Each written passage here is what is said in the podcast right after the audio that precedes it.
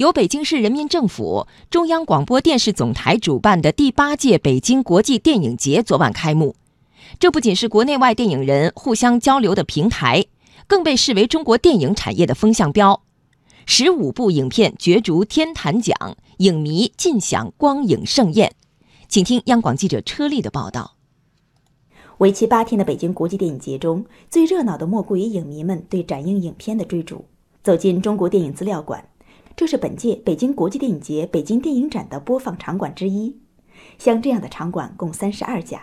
福利，因为这些片子，尤其是一些刚刚得奖的，还有很多新片谈下来的，基本上就是只有在这种地方才能看到。我抢到了十几张吧，而且有几场是热门的。北京展映单元自四月一号开始售票。仅一分钟，展映票房达到二百万；十二分钟后达到九百万，是去年售票速度的一倍。其中，热门影片《布达佩斯大饭店》《泰坦尼克号》和《重庆森林》分别在十秒、十二秒和十五秒内宣告售罄。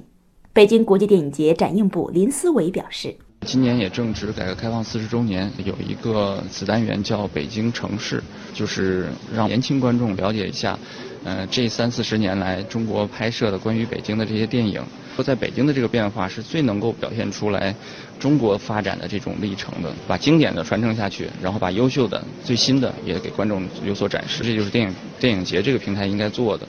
今年，北京国际电影节仍然延续天坛奖评奖、开幕式、北京展映、北京策划主题讨论、电影市场、电影嘉年华、闭幕式及颁奖典礼七大主体活动和几百项相关活动的格局。作为本届天坛奖国际评委会主席，知名导演王家卫透露了评委会对最佳影片的评选标准。作为最佳电影来说，我们要求的就是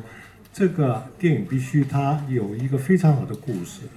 不管它是一个大片还是一个比较低成本的电影，最主要就是说它必须要有一个创意，有一个原创。他们怎么用电影的语言去把一个故事讲得非常精彩？北京国际电影节组委会常务副秘书长胡东表示：“